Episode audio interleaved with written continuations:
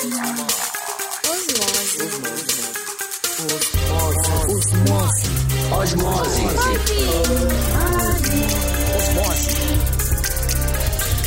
Osmose.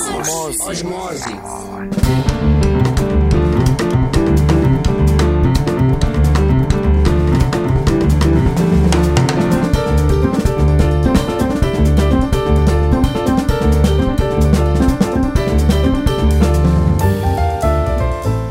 boa tarde, boa noite, menininhos e menininhas. Vocês vão ter que me perdoar porque no último programa eu fiz a abertura dizendo esse é o oitavo programa, e não era, era o sétimo. Esse agora sim é o oitavo programa do Osmose. Viemos falar aqui hoje sobre planejamento de viagens. Quem não quer viajar? Quem não gosta de viajar? E para conversar sobre o assunto, trouxe duas pessoas que entendem e não é pouco do assunto. Vocês conhecem o sundaycooks.com.br? Pois é, eles estão aqui, Nathalie Soares e Fred Marvila. Bem-vindos. É, oi, Saulo, tudo bem? E aí, pessoal, tudo jóia? Vamos falar sobre coisa boa? Vamos falar sobre viagens? E depois sobre TechPix, que também é coisa boa. Brincadeira, não tem TechPix, mas vamos falar muito sobre viagem. A gente estava conversando antes desse programa começar sobre essa diferença que existe entre o turista e o viajante. Quer dizer, a pessoa que é acostumada a ir lá no pacotezinho, não, não entende de planejamento de viagem, não quer dor de cabeça, acha que vai ter dor de cabeça e acaba comprando pacotes que muitas vezes são uma grande dor de cabeça.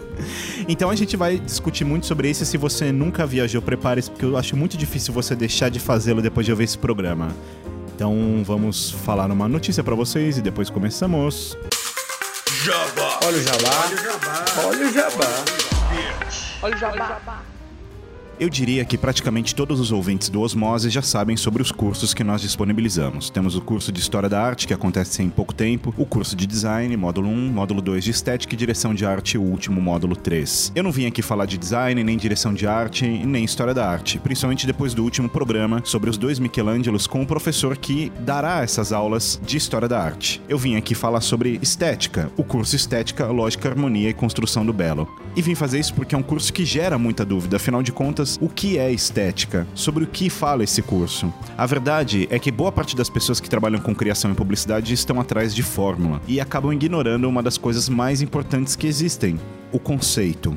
Sem conceito, nenhuma ideia sobrevive. Estética é um assunto muito abrangente e muito rico de informações. E a verdade é que, na maior parte do tempo, a estética inserida em produtos criativos, como literatura, cinema, música, teatro, expressão corporal, pintura, escultura, fotografia e tantos outros ramos, passam despercebidas pela maior parte das pessoas. E é por isso que entender essa lógica é fundamental.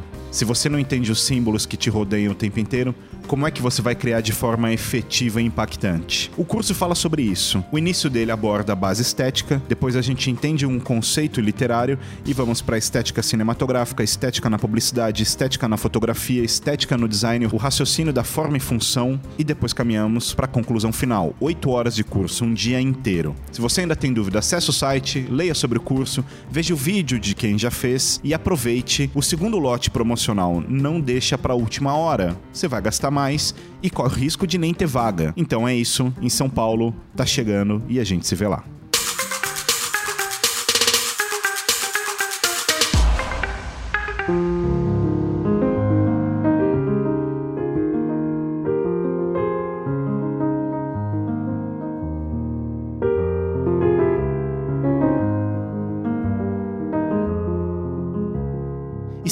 Viagem é algo muito complexo, né? São poucas pessoas que viajam com frequência. No entanto, eu tô com duas pessoas aqui que viajam o tempo inteiro. Vocês escrevem sobre isso, são editores de um site sobre viagens, e eu me sinto absolutamente feliz e resguardado de tê-los aqui hoje para fazer uma série de perguntas que vão ser ótimas tanto para mim quanto para grande parte das pessoas que ouvem esse programa que se enquadram dentro disso que eu acabei de falar. Grandes viajantes de duas ou três viagens, ou às vezes pessoas que nunca viajaram na vida, uma viagem internacional, algo do tipo. Como se escolhe um destino? Boa pergunta. Ótimo. Como se escolhe um destino? Não sei, um sonho, um filme, uma música, um seriado. Um site, um blog, uma revista, enfim, diversas maneiras. Eu, por exemplo, adoro cozinhar doces, então nossa última viagem para Paris foi totalmente focada em ir atrás de doces. Conhecer o Lenotre, o Pierre Hermé, várias outras docerias francesas. Patisserie de Rêves. Não, o francês ficou lá atrás, eu não falo. Não, eu também não entendo nada. Carrefour Carrefour, Abaju, é o máximo É, que... por aí. É, o máximo que você- parle pas français. É isso, vou parler inglês. Eu comentei essa patisserie de Rêves, eu fui nessa doceria e foi surreal, porque parece a Tiffany dos doces. Então, por exemplo, é um sonho na loja inteira, assim, numa vitrinezinha de cristal e, cara, meu Deus, sério, minha diabetes batendo palma até hoje, assim, sabe? Não, e, e é incrível, quando eu entrei na, na loja do Pierre Hermé, foi mais ou menos isso que aconteceu. A loja inteirinha com macarrons, praticamente, só isso, a loja, cada um de um sabor diferente. E sabores do tipo jasmim, rosas. E foi demais. foi Mas aí é demais. uma viagem pautada em um assunto, quer dizer, vamos fazer uma viagem pensando em doces. Nesse caso, gastronomia, doces e, e tudo. Mas muita gente acaba caindo naquela história de que, por exemplo, o cara quer viajar. Às vezes ele é pai. E o que sobra pra ele é época de férias escolares, né? Julho ou dezembro e tudo mais.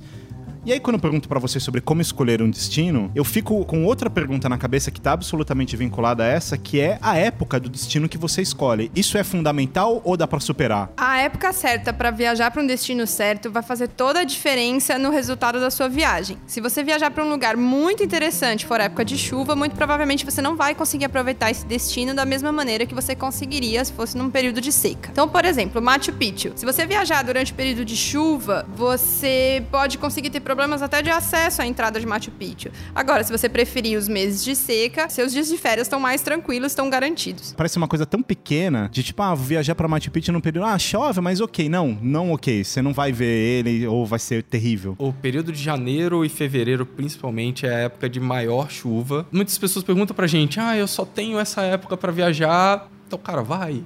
Abraça o perrengue, vai preparado pra tomar chuva, vai com capa consciente, de chuva, vai consciente que a chuva realmente pode atrapalhar seus planos. Outro problema que a gente precisa levar em consideração antes de fechar uma viagem é a questão da neve no hemisfério norte. Então eu só posso viajar entre dezembro e janeiro, tudo bem, não tem problema.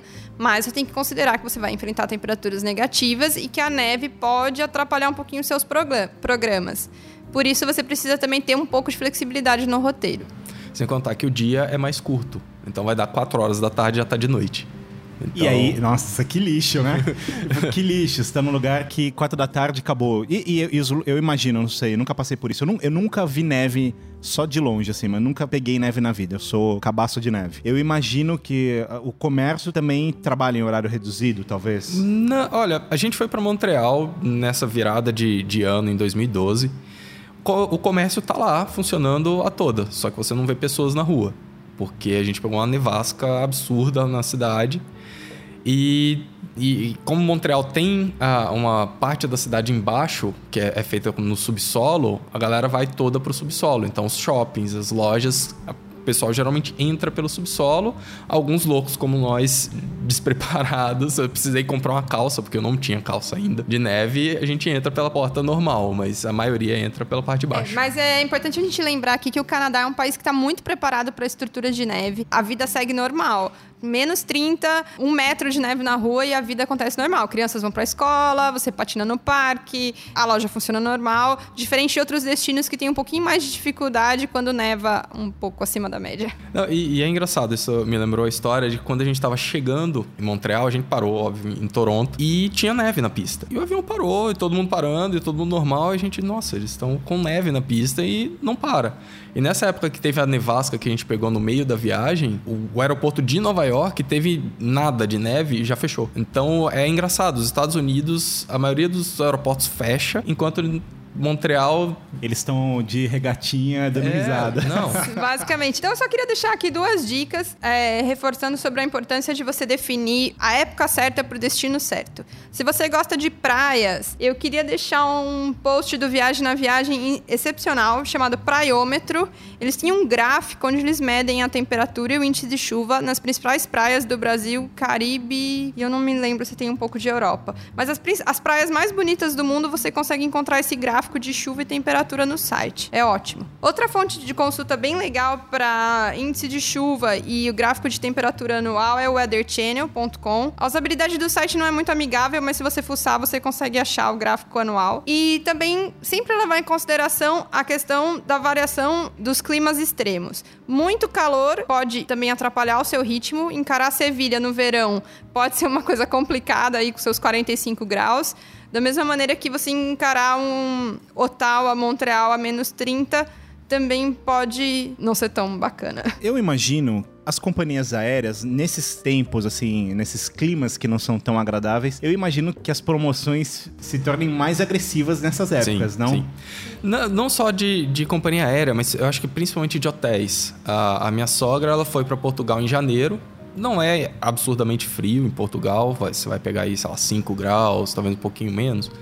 Mas ela conseguiu pegar um hotelão, sei lá, quatro estrelas a 70 euros. O que é raríssimo de você encontrar em outra época. Então, Paris, Londres, essas cidades que ficam muito geladas no, no inverno, elas geralmente têm uma, uma promoção boa de hotel.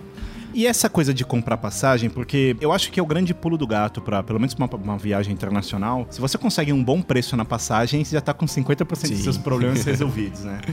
E eu, eu já vi na internet muita gente falando: não, não, eu tenho a manha de comprar passagem aérea. Você tem que colocar o navegador em modo privado, você tem que comprar passagem. Já me falaram isso também, você tem que comprar passagem às terças-feiras, entre 3 da tarde e 5 da tarde. Tem manha ou não? Isso é papo, balela. Olha, tem um pouquinho. Mas é... acho que tem mais pesquisa do que manha. É. Acho que mais. Não tem fórmula mágica. Vocês colocam o navegador em modo privado? Quando não. eu lembro, às vezes. A, a Nathalie pode até colocar, mas eu geralmente não porque a gente planeja a viagem com muita antecedência, então a gente acaba comprando bem, bem antes e mesmo. E antes paga menos. Geralmente sim. Porque dizem também que não, que se você comprar um faltando um mês, você vai pagar menos, mas não. Depende da promoção. É, é... é aquele negócio. Você quer arriscar e pagar mais caro se não tiver promoção, ou você quer arris... arriscar e, sei lá, conseguir uma promoção? Então tem, tem essa questão. Acho que tem duas coisas aqui. No Brasil, a gente não tem muito a cultura da promoção de último minuto, como tem no, em Europa e Estados Unidos, que é muito forte para o turismo, as promoções de last minute. Aqui no Brasil ainda está começando essa cultura da promoção de último minuto. Como funciona? Eu não, eu não conheço. Então, por exemplo, hoje é quinta-feira, eles estão com um lugar só, eles estão com um monte de pacote, a agência está com um monte de pacote sobrando. Eles colocam um preço lá embaixo para você viajar na sexta, no sábado. Tipo, no dia seguinte tipo, ou... Tipo, 72 horas, por aí. Máximo. Que é pra Não, queima é muito mesmo, né? legal. Né? É, é, queima de estoque, versão é, pacote de viagem, hotel, uhum. passagem. Isso, isso funciona legal lá fora. A gente ainda tá engatinhando nesse sentido. Outra coisa que eu acho, acho que antes de 75 dias da viagem, o preço fica mais caro. Então, ou você compra antes ou você vai tentar jogar com a sorte os preços. Com relação à pesquisa, eu tenho um segredo que eu queria muito que pegasse no mercado brasileiro que ainda não é muito conhecido. Uma, são as ferramentas de comparativos de preços de passagem aéreas. Quem trabalha com isso a gente chama de meta buscador. E são ferramentas incríveis que elas mostram a maioria do inventário das companhias aéreas e comparam os preços com diferentes datas em diferentes sites, tanto o site da própria companhia aérea quanto outros sites que vendem passagens aéreas online. O decolar é, seria isso, ou não? Não, o decolar não é o metabuscador. O decolar é o que a gente chama de uma agência de viagem online, uma OTA. Ele é uma agência? O decolar é, é uma, agência? agência? Sim.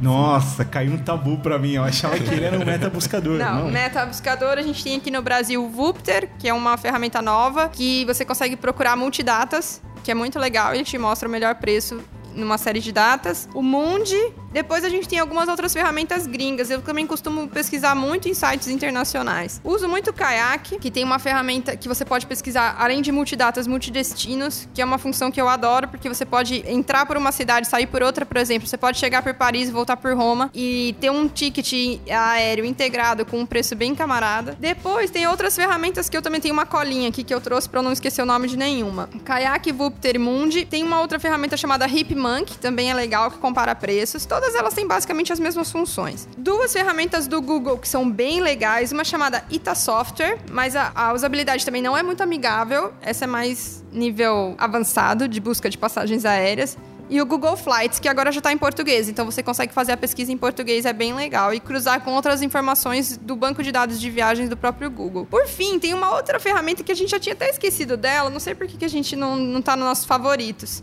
que é chamada de Orbits Lab. Orbits também é uma empresa, uma empresa que trabalha com viagens internacional muito famosa, muito grande no mercado gringo. Ela não atua no Brasil, mas ela tem um projeto que chama Orbits Labs, que mostram gráficos de calor quando a passagem, os períodos do ano que a passagem ficou mais cara e que os hotéis ficam mais caros e quando está mais barato. Então você consegue cruzar o seu o destino que você quer visitar com uma passagem, qual é o período de passagem mais barata e de hotel mais barato. Isso é bem legal. Essas ferramentas, as que são gringas, porque assim, num decolar.com, lá eu consigo, por exemplo, parcelar. Eu compro e financio, pago em 3, 4 uma passageira. Mas e nessas internacionais? Não. Infelizmente não, porque o mercado internacional Não ele não tem tem isso. esse hábito do parcelamento como a gente tem aqui no Brasil. Então esse é o grande diferencial das empresas que trabalham com turismo e internet no Brasil, o parcelamento. A sensação que eu sempre tive é que muitas vezes a viagem internacional é mais em conta do que. o de- depende, óbvio, da viagem, mas do que uma viagem nacional.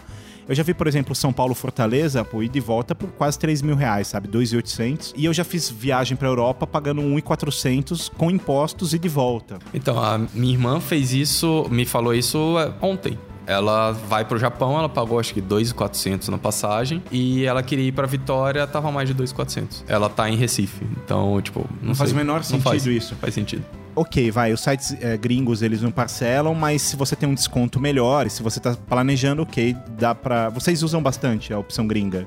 É, geralmente é onde a gente procura passagem. A gente ah, encontra passagem no preço que a gente quer. A gente até fala com um agente de viagem que a gente confia. Mas se a pessoa não consegue uma passagem no mesmo preço, a gente geralmente compra por conta. É, hoje em dia tem muita gente fechando no próprio site da companhia aérea. A própria companhia aérea está se tornando um meio que um concorrente dessas agências online. Então muita gente ela prefere, ela pensa na marca da companhia aérea, ela prefere entrar no site e fechar direto do que fechar via uma agência online. Também tem esse fator aí na jogada. Vamos lá, fechei, comprei a passagem aérea. Vou, sei lá, vou pra XPTO, vou pra qualquer lugar. Eu tenho uma dúvida sempre na hora de fazer minha mala, que é que eletrônicos eu levo. Na minha última viagem, eu dei um passo de fé, porque eu adoro fotografar. Então eu tô sempre com levo câmeras, levo lentes e tal. E na minha última viagem, eu comprei um celular na viagem e fiquei usando só o celular com máquina fotográfica. Olha. Ousado, ousado. É, então, no começo eu me senti um idiota, que eu falei, poxa, por quê, né? Por que eu não fiz? Mas aí eu me adaptei. Não era um- um iPad, né? Não, eu não, Não, era, não vou fazer propaganda pra essa maçãzinha, não. Mas. E aí eu acabei pegando uns, uns aplicativos que eu vi de fotografia e ok, fiz fotos boas, assim, sabe? Óbvio que você não tem profundidade, aquela coisa toda. Mas eu sempre me pego com essa coisa do eletrônico. Ah, levo câmera, ou por exemplo, levo o laptop ou levo o iPad, sabe? Tipo o tablet. Mas se eu levar o tablet, e se der uma merda federal e eu precisar mandar vários e-mails, tá? como funciona isso pra vocês? Nós somos blogueiros de viagem, então a gente tem que carregar todo o nosso equipamento o, o tempo todo. Então é no mínimo uma câmera, uma lente extra, uma câmera grande, né? Uma lente extra. O computador a gente leva porque se a gente precisar editar alguma foto mais Um vídeo. mais detalhe, um vídeo, então a gente acaba levando o, o computador e os celulares. É, E uma câmera filmadora portátil. É, É, é, uma, que- é, um, E- é um aparato. E bateria extra, e cabos, e carregadores, E e, adaptadores de tomada, é. e que mais? E um... Na- ah, meu Deus, é na última, tralha. na última viagem da Nathalie pra, pra África do Sul, eu pesei a mala dela tinha 9 quilos. De equipamento. De De equipamento. equipamento. Com mala, né? Mas É.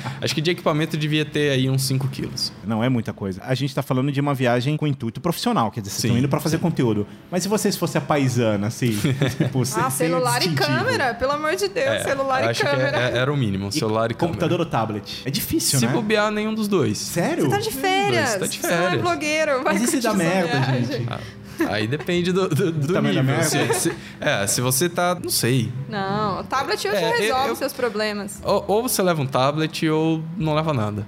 Porque eu sempre levo o laptop e o tablet, e normalmente eu não uso o tablet, e eu sempre, na próxima vez, eu levo de novo. e o laptop eu uso só pra, sei lá, no- de noite pra entrar e ver se. Ah, deixa eu ver onde é que fica um restaurante aqui e tal. Mas quer dizer, eu poderia até fazer isso pelo celular, na Sim. real, né? Sim. Não, tablet, deixa o note em casa. É, não. E não fica pensando em trabalho, você está de férias. E ainda falando de bagagem, e eu não vou entrar naquele negócio de gente que leva a casa inteira e tal, nem quero entrar nessa, nessa vereda, mas algo que eu nunca fiz e sempre fico em dúvida se é uma boa ou não, esse pessoal que embala a mala, sabe? Chega no aeroporto e passa aquele. Vocês fazem isso? Fizemos muito, já. Mas ultimamente não, porque a gente gosta. Bom, eu gosto muito de mala, então tenho uma coleção de malas em casa. E eu geralmente compro uma que é mais resistente. Então ela já é de plástico, ela já é diferente, uma cor diferente, eu coloco alguma coisa em volta dela para chamar a atenção. Mas a gente sabe que aquilo lá ajuda a proteger a mala. Se sua mala não é das melhores, eu acho que vale a pena. Vocês têm uma linha editorial que pega muito algo que eu acho o máximo, que é a questão da usabilidade de, de tecnologias aplicadas em viagem. Eu acho o máximo, mas eu sou um palermo para isso. Por exemplo, documentos, eu normalmente imprimo, eu levo uma pasta de plástico, daquelas que tem, sabe, divisórias de folhinhas de plástico e eu coloco dentro tudo, assim. Eu imprimo o voucher do hotel, imprimo o bilhete aéreo, pego o papel da compra de moeda estrangeira e coloco. Eu levo uma pasta, assim. Um amigo meu uma vez falou para mim, cara, você já ouviu falar em Evernote? Você já ouviu falar em internet? Você já ouviu falar em computador? É... Para que você faz isso, né? Como vocês otimizam essa coisa de documentação? Quer dizer, como vocês usam tecnologia para facilitar isso? Não conta pra ninguém não, mas eu também imprimo tudo.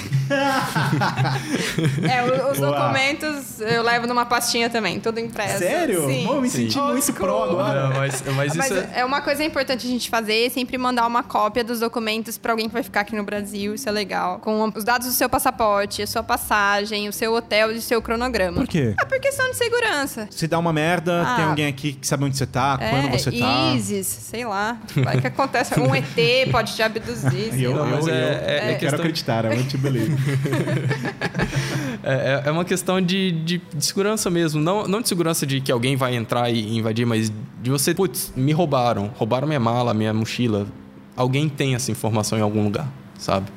E eu prefiro levar essas informações críticas, esses documentos e vouchers impresso, porque vai que você fica sem bateria em algum momento. Nossa, tá vendo, pessoal? Que sempre me criticou, sabia. Não, pensei que ia tomar esporro hoje de vocês, agora eu tô me achando muito. Não, não. Porque, inclusive, eu já tentei fazer isso uma vez. Não, eu tinha todo o documento, mas aí eu entrei no aeroporto, tava lá na app, mas cadê a internet no aeroporto? E, e tava na imigração, eu precisava do documento, e aí? Então, por segurança, é, sei lá, 10 gramas a mais você leva. E, e vocês já passaram um perrengue em imigração alguma vez ou sempre entraram no de boa? Já. Eu já. Também tem essa cara de 15 anos de idade, um passaporte cheio de carimbo, uma hora alguém ia estranhar. Eu falar, minha filha, qual é dessa sua história? Mas onde foi? Nos Estados Unidos. Ah, sabia. Con- Yankees. Conta essa história direito, Nathan. Eles só abriram minha mala, revistaram tudo, tiraram a bateria do meu note, a palmilha do meu tênis, a lente da minha câmera, mexeram em todos os meus cartões de visita. Só daí- isso? Sim, basicamente. Eu fui uma vez só pra lá e assim, eu entrei numa boa. Eu me lembro o nome da agente. Agente Maldonado. Era o Olha, nome dela. marcou sua vida. É, Officer Maldonado. Que aliás ouve Osmose e queria mandar kiss for her. É, e assim. Ela foi bem gente boa, mas durona, sabe? Pra onde você vai, você está dizendo a verdade, que dia você vai embora, você conhece alguém nos Estados Unidos e tal, mas passei.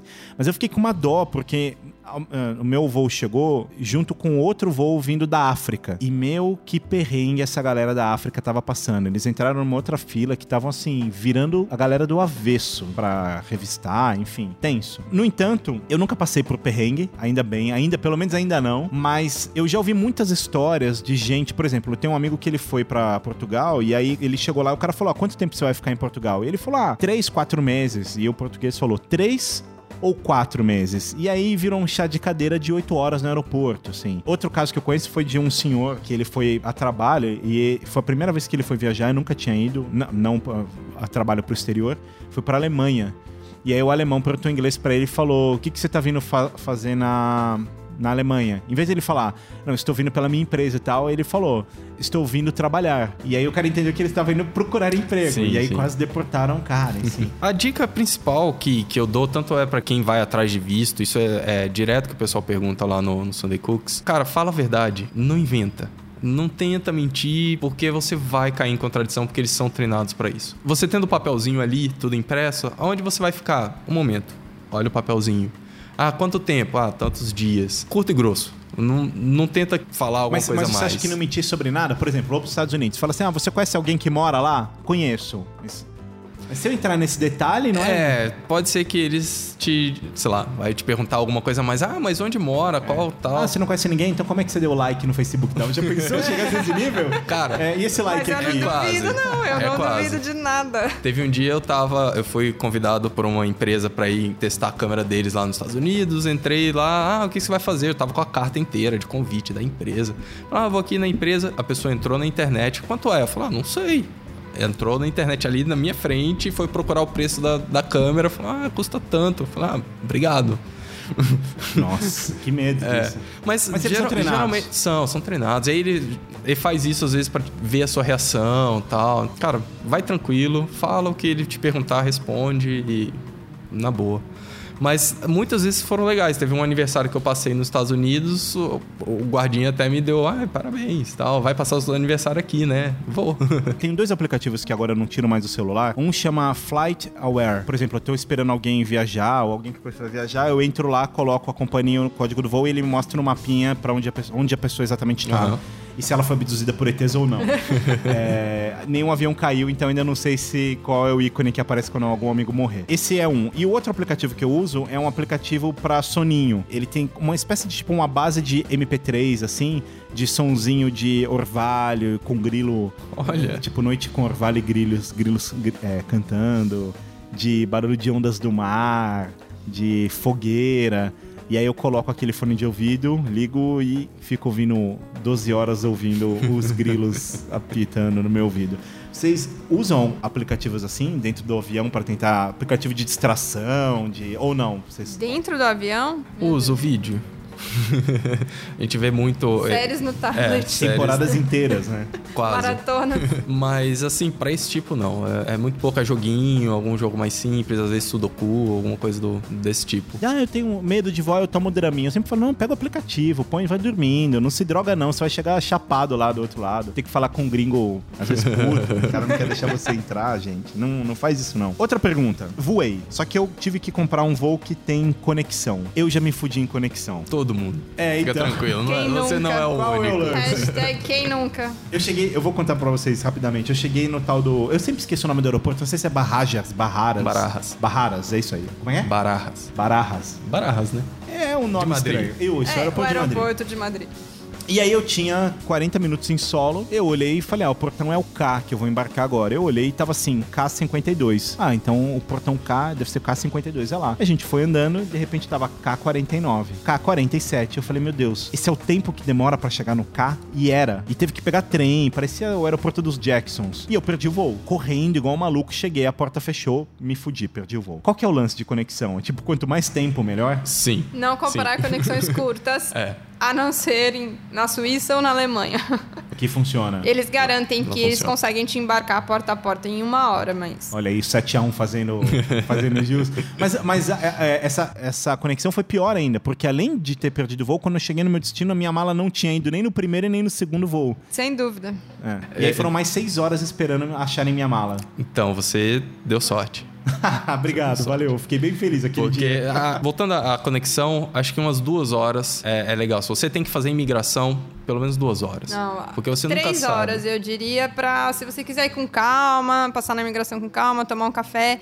E dependendo do aeroporto, você tem que retirar a sua bagagem, você tem que despachar, despachar a bagagem de novo. Isso leva um tempinho. Mas três horas, pra quem não tem muito, Sim, muito sim. traquejo, às vezes a pessoa se perde no aeroporto, a gente não tá acostumado com o idioma, com o esquema, então eu diria assim, no mínimo três horas. E falando de uma viagem muito simples, tá? Tipo, ó, fui e voltei é, pra um destino só e tal. Você tem quatro free shops. Você tem o free shop saindo do Brasil, o free shop chegando no país, o free shop saindo do país e o free shop chegando no Brasil. Como proceder?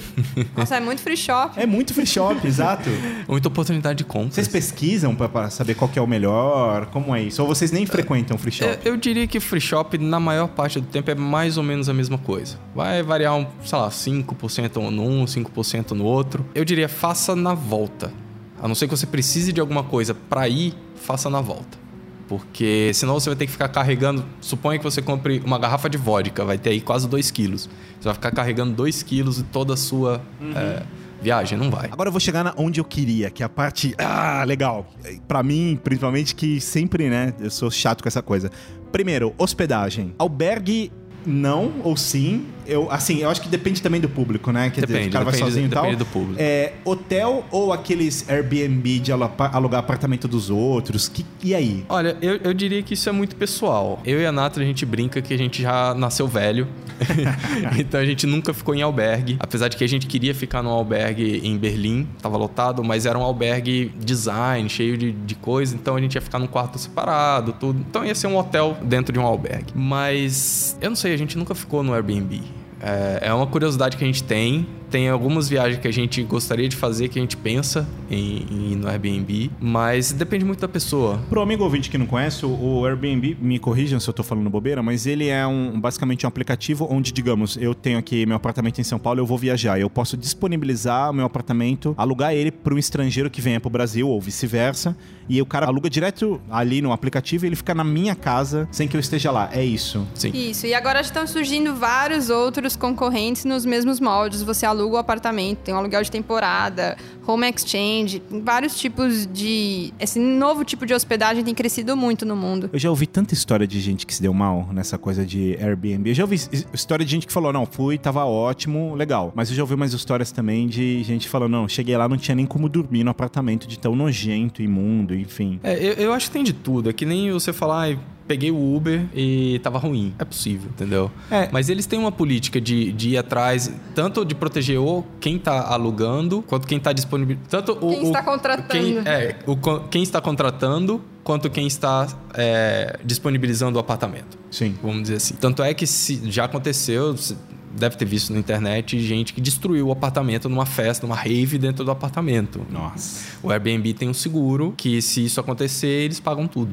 Entendi. Então, eles estão tão preparados para isso. Mas tá? eu acho que vai realmente do perfil de cada um. Uhum. Tem gente que quer viajar, ele quer conhecer a galera, então o albergue não é nem tanto pela economia, sim por con- conhecer outras pessoas do mundo inteiro ali naquele espaço. Então aquele espaço, aquele determinado tipo de hospedagem é o melhor pra ele. Eu não sei se isso é uma bobeira minha, mas eu sempre tento economizar na passagem aérea. Eu gosto de tentar, sabe, caçar pra economizar muito. Mas eu, eu, nem, eu não economizo tanto na hospedagem. Não que eu gaste muito. Eu sempre tento fazer uma viagem. Quanto menos gastar, melhor, claro. Possível, né? Mas eu, eu gosto de buscar hotéis que ficam próximos a, aos pontos de interesse mais, digamos, cotidianos daquela cidade. E eu procuro hotéis que tenham alguma estrutura avaliada, assim. Eu, eu normalmente, muita gente fala pra mim usar o, acho que é hotels.com. Eu nunca usei, eu sempre acabo usando o Booking. Uhum. Eu fico vendo lá as resenhas das pessoas, quer dizer, é um caminho também? Claro, sem dúvida. É uma das coisas boas dessas ferramentas, dessas agências online, como Booking, Hotels.com. Todas as resenhas publicadas nesse site são de pessoas que efetivamente ficaram naquele hotel. Então elas pagaram por aquela hospedagem, diferente de outros sites que, é, que aglomeram opiniões de viajantes. Que não necessari a pessoa não necessariamente ficou naquele, site, naquele hotel para fazer aquela resenha. Hum, inter- tipo um- aquele TripAdvisor é isso. Exato. A pessoa não precisa ter ficado no hotel pra fazer resenha. Não. mas isso é uma merda. O No- dono do hotel pode ir lá e, e falar, ó, então, eu já dormi lá e foi maravilhoso. Sim, eles têm uma equipe por trás para olhar isso, para evitar, mas é, é, esse é o problema. E a partir do momento em que eles entram com algumas promoções, como ganha pontos múltiplos se você fizer resenhas, a coisa começa a mudar um pouco. Então, por isso que eu, inclusive, fiz um, um texto desse no, no Sunday Cooks, explicando como que você avalia a, as avaliações. Então, por exemplo, você, o que eu sempre faço, pego todas as negativas e eu começo a analisar se aquilo faz sentido. Por exemplo, tem uma pessoa só que reclamou de um funcionário. Ninguém mais reclamou, então aquilo não tem cara de ser sempre alguma coisa isolada. Mas se cinco pessoas começam a reclamar do staff, então Algo nós temos um ali. problema, sabe? Então essa é a primeira coisa. Vai notando, vê se a pessoa é, é, o, é o estilo de viagem dela. Por exemplo, você está viajando com família e ela reclama num albergue. Tipo, não faz muito sentido, sabe? Então, esse tipo de coisinha que você vai analisando. A como nacionalidade pessoa, também interfere nacionalidade. o perfil do viajante, se é casal, sozinho, é, família, isso também interfere no tipo de, de resenha que ela vai deixar. Eu já vi umas resenhas que às vezes eu acho é, meio toscas. Por exemplo, eu já vi muita resenha de gente falando assim: nossa, a internet do hotel era horrível, mal conseguia navegar. E eu fico pensando, mas pô, vai passear, sabe? Tanto faz a internet. Não, e, e tem muita gente que paga, sei lá, 50 dólares no hotel e espera ser visto de 500. Não dá. É, a gente tem Ah, que, tem que- tem aí que ser- igualar as expectativas É. também na hora de uma reserva Sim. do hotel e saber que a gente vai ter um produto adequado àquela faixa de preço que a gente está pagando.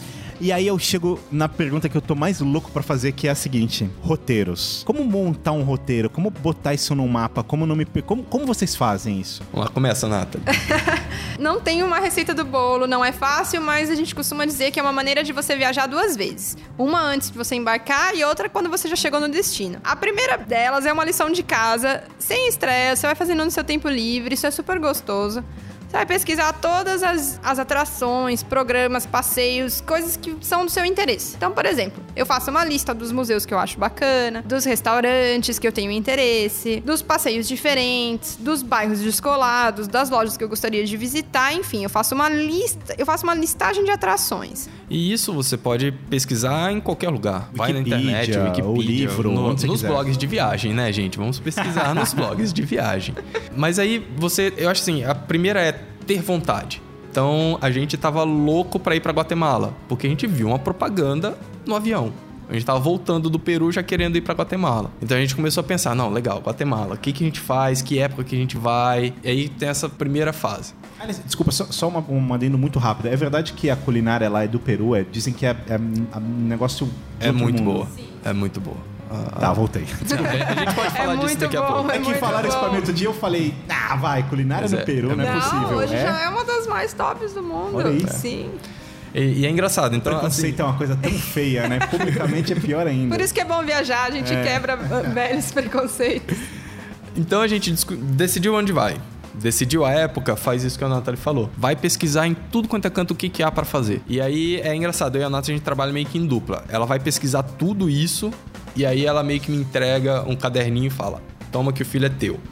Não, brincando. E aí eu coloco isso no mapa. Então eu pego o Google Maps, coloco, vou colocando, marcando cada pontinho no mapa que a Nathalie quis e que a gente acha que cabe no dia, porque não adianta você querer conhecer Roma inteira em dois dias. Não vai. Então você tem que limitar porque é mais importante. E nessa lista ela me diz: ah, isso é legal, isso aqui pode ficar de fora se não realmente não tiver tempo. Então eu vou marcando isso tudo no mapa, com o mapa marcado eu consigo olhar e ter uma ideia do que eu posso fazer no mesmo dia. Porque o ideal é você não sair cruzando a cidade o tempo todo, sabe? Então sei lá, você tá em Londres, você tá no, no Big Ben e de repente você quer ir pra Greenwich. Não, você vai perder muito tempo aí. Então, organiza por dia, dá uma olhada no que, que dá pra fazer naquele junto pra você ter ideia do que você faz no dia. Depois, você começa a pesquisar desses lugares, você pensa, ah, eu vou gastar mais ou menos uma hora nesse, meia hora aqui e tal. Dá pra fazer isso tudo no mesmo dia? Legal. Vai procurar o horário de funcionamento. Porque tem museu que fecha na segunda-feira, tem museu que, que não abre, alguma coisa assim. Então, você quer economizar, por exemplo, você vai no museu no dia que eles não cobram, ou que eles cobram mais barato. Então aí você organiza, legal. Então esse dia aqui desse museu eu preciso ir, porque senão não tem nada aberto. Então é aqui que eu vou. Fez isso tudo, aí eu começo a parte que é um pouco mais trabalhosa, mas também é legal. Google Maps vai marcando por onde você vai andar. Não que você vá ter que andar naquele Mas você tem uma ideia mas da você direção. tem uma ideia. Então você já começa a saber, ah, eu posso vir nesse museu, depois nessa, nesse café, depois nessa cantina. E aí você começa a ver o que você Uhum. consegue fazer. E aí eu marco, ah, tal hora, tal museu. De tanto a tanto, eu ando pra cá. De tanto a tanto, eu vou pra lá. E eu vou começando a fazer isso. No final, eu tenho o roteiro inteirinho pronto. Quer dizer, é óbvio que ali andando na hora, pode ser que vocês vejam uma coisa diferente. Claro. Falam, nossa, isso daqui a gente não Exato, sabia. Mas, exato. mas, em suma, o plano de guerra tá ali. Tá ali. E aí você não tem que se preocupar em pensar o que eu vou fazer hoje, o que eu vou fazer daqui 10 minutos depois do almoço. Porque no final das contas, você tá perdendo tempo quando você pensa nisso. Eu sei que as pessoas têm estilos eh, diferentes, assim, tem gente que gosta de dormir até mais tarde, gosta de virar à noite e tal, mas nas, pelo menos nas experiências poucas que eu tive até hoje, eu durmo pouco e acordo cedo. E quando eu viajo, eu acordo mais cedo ainda, sabe? Assim, sete da manhã no máximo eu tô na rua já, camelando. E eu percebo que às vezes isso me ajuda muito a, a, sabe, não pegar muvuca, porque uma coisa que eu gosto de pesquisar é justamente essa história de tamanho de fila. Por exemplo, Sim. um Vaticano da vida. Sim, exato. Eu sempre falo para as pessoas, você ir no Vaticano tem uma diferença monstruosa en- entre você chegar na fila 8 da manhã e você chegar 8 e 20 da manhã. Você chegar 8 e 20 da manhã, você já se fudeu. Você tem que chegar às 8, sabe? Que daí você só vai pegar meio quilômetro de fila. O Louvre é assim também, né? Você tem que conseguir. E isso faz realmente toda a diferença. Tem a. Dizem a, a Ponte Carlos em, em Praga, pra mim é uma das pontes mais lindas depois da Tower Bridge em Londres, que pra mim é absurda. Mas ela é o dia inteiro lotada. O dia inteiro. Meia-noite ela tá lotada. 10 da manhã ela tá lotada, 8 da manhã. Dizem que às 3 horas da manhã ela não tem ninguém. Sério, eu, eu ia acordar pra fazer isso. Mas aí eu e a Nath, a gente tava muito cansado, a gente resolveu não acordar naquela vez. Mas eu fui uma segunda vez pra Praga. Tem lugar que as pessoas que estão lá, os turistas, fazem parte da paisagem. E se eu. Eu acho que se eu fosse ver a Ponte Carlos Sem ninguém? vazia, eu ia achar ruim. Mas olha só, viagem, tá? Tô, tô indo na lua agora. Eu até coloquei umas fotos no meu Instagram, arroba Saulo. São, são as primeiras fotos do meu Instagram, inclusive, porque eu tinha deletado a conta e eu acabei voltando com ela meio que em outubro do ano passado. E eu tava no meio de uma viagem. E nessa viagem teve um dia que eu acordei e saí do hotel às três e meia da manhã. E aí eu fui andar. Eu tava em Florença, que é uma cidade abarrotada de turista o tempo inteiro. E às três e meia da manhã só tinha eu e policial na rua. Mais ninguém. Os policiais fazendo a ronda e eu. E aí eu fiz algumas fotos e, e publiquei no Instagram. são até curiosas de você olhar. Principalmente para quem conhece. Por, assim, já foi nesses lugares, porque você nunca vê vazio. Uhum. E as fotos estão desertas, assim, sabe? Ninguém. Foi uma experiência muito legal porque eu comecei a reparar detalhes que antes eu não, não conseguia ver por exemplo, detalhes no chão, marcações de pedra, sabe essas coisas? Porque é tanta gente andando, mas aí vai do cara ser maluco e sair três e meia sim, da manhã andando sim. por uma cidade. Pergunta: grana, dinheiro. Qual é o, a manha? Quer dizer, eu sei que daí vai de, de pessoa para pessoa, mas primeiro, para juntar grana para fazer viagem, se vocês têm algum macete, enfim, se vocês têm alguma, algum método que funciona bem para vocês. E segundo, como vocês fazem para administrar a grana numa viagem? Eu vou falar eu cabaço, tá? Que não tenho experiência tá. profissional de vocês. eu tento normalmente pagar minhas viagens antes de ir. Então, tipo, compro e vou pagando antes, vou pagando, pagando, pagando. E quando eu chego num lugar, digamos que eu vou ficar, sei lá, 10 dias numa cidade. Eu tenho mil dinheiros daquela cidade, eu falo, beleza, eu posso gastar 100 dinheiros por dia. E é isso. Mas eu não, eu não, não tenho a manha, não uso software, não faço, não anoto que eu gasto. O que, que vocês fazem? Tá, é, posso só concluir duas coisas sobre o roteiro de viagem?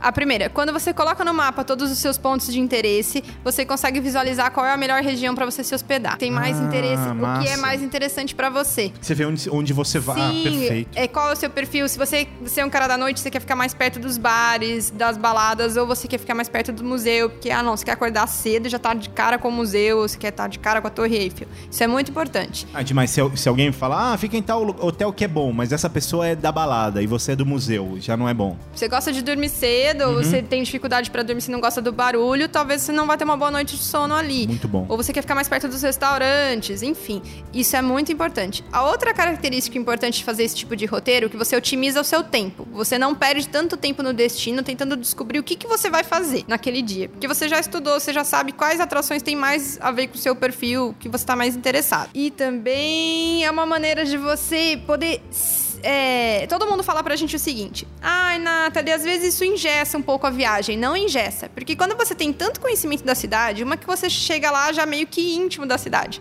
Você já viu aquela rua no, no Google Maps, você já viu o Street View.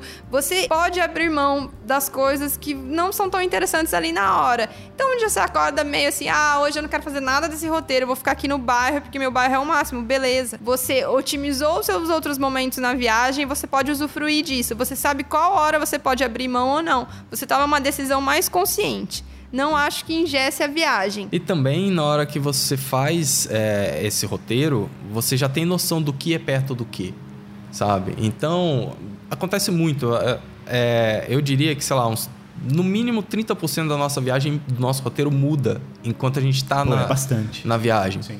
Porque a gente está andando, nossa, que rua legal. Aí a gente vira e vai, não, não tem problema. Apesar de estar tá marcado no, meu, no mapa onde eu tenho que passar, esquece aquilo, vai andar, encontra um café, fica lá, sabe?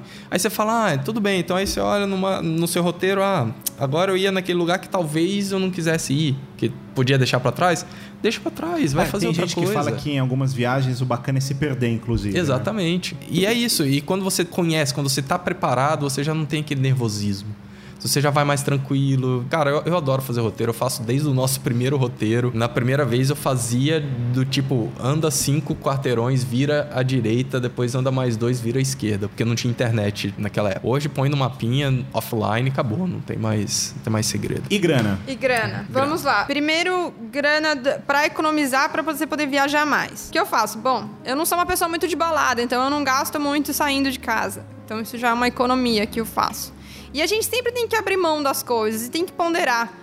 Eu quero comprar essa bota que tem o preço de uma passagem para os Estados Unidos. Ou quero para os Estados Unidos? Eu não sei, isso vai dar Ou conta de cada Estados um. Unidos comprar a bota. Esse é o caminho. É, primeiro, geralmente são escolhas. A gente tem que ponderar e fazer as escolhas que estão mais adequadas com o nosso perfil. Tem gente que não quer abrir mão de estar tá sempre com o guarda-roupa novo, comendo no restaurante da moda. Beleza. Agora, se você quer viajar mais, você tem que começar a cortar outras coisas de consumo do seu dia a dia para conseguir juntar essa grana extra e sair mundão afora. Meu, e, e eu sempre achei que viagem é o maior investimento, assim, porque dura para sempre, né? É Se demais. faz uma boa viagem, você nunca mais esquece. Aquilo marca, te acrescenta em cultura, em conhecimento. Sim. E, e eu, era, eu era desses que falava, não, pra que viajar é tão, tão caro, por quê e tal. Eu, eu não queria. Eu viajei a primeira vez é, a trabalho. Eu não parei. Viciou. Porque eu viciei. É, eu, eu brinco com a Nathalie falando que foi o bichinho da viagem que mordeu. Porque eu, eu fui para os Estados Unidos, para São Francisco, eu não queria fechar o olho, eu não queria piscar para conseguir ver. E eu sou louco por carros, então, primeira vez que eu vi aquele monte de carro top do meu lado, eu fiquei louco. E aí, na hora que eu voltei, eu já falei pra Nathalie: Nathalie, vamos viajar. E aí a gente juntou a grana, a gente foi viajar a primeira vez. E cara, não pensa que você tem que conhecer tudo numa viagem só, porque você não vai viajar uma vez só põe isso na cabeça, sabe? Por mais que a viagem seja cara, por mais que você rale pra conseguir aquele dinheiro daquela viagem, você vai, você vai adorar e você vai querer voltar. Ou pro mesmo lugar ou conhecer outros lugares. Você não vai querer parar. Puta, não tenho grana, vai pra Bariloche, vai pra Argentina, vai pro Peru, o Peru é barato, sabe? É, vai pra Santiago. Ah, não, agora eu tenho um pouquinho mais de grana, vai pra Europa, vai pros Estados Unidos, vai pro Canadá. Então, É, é- é bacana a gente dizer que o mundo das viagens ele está mais perto da gente do que a gente imagina. A gente te- tem essa visão meio idealizada que viajar é muito caro, muito custoso e muito trabalhoso. Não, não é. Ele é mais simples e quanto mais você viaja, mais jeitinho você vai pegando e mais gostinho você vai tomando da coisa. Aí é um. Como, como vocês levam grana? Minha preferência é levar 300 dólares, é isso que eu faço toda viagem. 300 dólares é, em dinheiro para qualquer lugar do mundo, tirando a Europa que a gente leva euro. Mas 300 dólares e cartão de crédito e débito para saque- para fazer saque. Em moeda local. É. Então é isso. Eu não, Três eu não- opções. é, eu, eu não carrego. Eu usava aqueles cartões ca- é, pré-pagos, Aham, né? tipo Visa Travel Money, aham. Mastercard, enfim. Mas não vale a pena. Sabe? Você vai pagar a mesma coisa que você pagasse com o, o dinheiro, comprando dinheiro. Tá. E no final, se você tem um cartão de débito que é internacional, que você consegue fazer saque, sai um pouco mais barato. Porque geralmente a cotação do turismo é sempre maior do que a cotação que o seu banco vai te cobrar. E hoje o IOF é a mesma coisa. Então não faz diferença hoje. E os 300 dólares é para casos. Caso se, se precisar, sabe? Ah, eu vou pegar um táxi, não conseguir dinheiro. Você deve voltar às vezes com esses 300 É. dólares. Já Sempre voltei volta, muitas vezes. Sempre volta. Com geralmente 300, volta. com 250. Porque aí é, é uma coisa só pra quando não tem dinheiro. Quando não tem outra opção. Eu não consigo sacar, eu não consigo pagar no, no, no crédito. Então é bacana a gente falar aqui sobre dinheiro e moeda internacional. Quando você está pensando em fazer uma viagem, conversa com o seu gerente, pede para ele te passar a taxa, quanto ele cobra de saque internacional, do débito, não do crédito. Quais são as taxas e o valor da cotação, mais ou menos. E quais são os, o seu limite e os seus benefícios no cartão de crédito. Então pede para ele te passar essas dicas, essas informações, porque cada conta, cada perfil em cada banco tem uma variação muito grande de taxas. Sabe uma coisa que eu uma vez eh, descobri sem querer? Eu, eu sou muito muquirana em negociação, assim, sabe? Aquele meio judeuzinho, sou eu.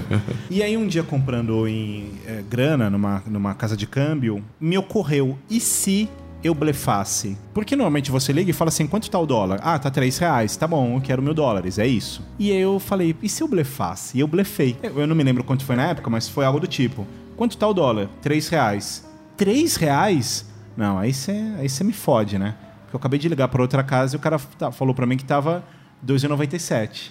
Que casa? Ah, A cotação. É, foi, foi, foi meio isso, assim. Cara, só um minutinho, eu vou falar com o meu gerente. Aí ele voltou, falou, ó, eu consigo Ah. fazer 2,96. E eu, uau, deu certo, não, muito sabe? bom. Muito bom, Muito já tá bom. pronto, pronto para ir pro Peru, negociar todos os passeios, programas, táxis. O cara caiu no blefe. Mas se você pensar, eu já consegui desconto. Eu perguntei, ah, e tem desconto? Eu falei, ah, sei lá, mil dólares, tá? Te faço 2% de desconto. Pô, que é excelente. Qualquer Sim. desconto, desconto é desconto, assim, Sim, tem que sério. pedir desconto em todos os lugares. Com todos os certeza. lugares tem que pedir desconto. No passeio, no táxi, no tour, na lojinha. E, e quem for no Peru, desconto em tudo. Sério? Fa- faça, negocie. Negocie. Qualquer coisa. Qualquer coisa. A não ser que, sei lá, você vai numa loja muito grande, mas táxi, passeio, artesanato, sei lá, um restaurante menorzinho, negocie. Eu não perguntei pra vocês, eu perguntei como vocês levam grana, mas pra gente finalizar tem uma, a última pergunta que é como vocês é, fazem o racionamento dessa grana numa viagem? É, é isso? Cal- calcula ah, quanto eu quero gastar e vai indo, ou vocês relaxam? Porque tem gente que fala também que quem converte não se diverte. Quem né? converte não se diverte. É é a mais pura verdade. Mas assim, é, a gente tem um cálculo que a gente faz de quanto a gente gostaria de gastar. É, eu uso como base mais ou menos 50 dólares por dia de refeição, Por pessoa. por pessoa. Então, é, nos Estados Unidos isso vale 50 euros, na Europa é Nossa, super. tranquilo. Mas isso é para você comer bem. Você não precisa, você não vai passar fome, não, não se preocupa. Agora, tem dia que você vai comer na rua, você vai gastar 10. Um panini, um É. hot dog. um- Você vai comer alguma coisa na rua, então é vai sair mais barato. Tem dia que você vai querer um jantar mais especial, aí vai sair mais caro.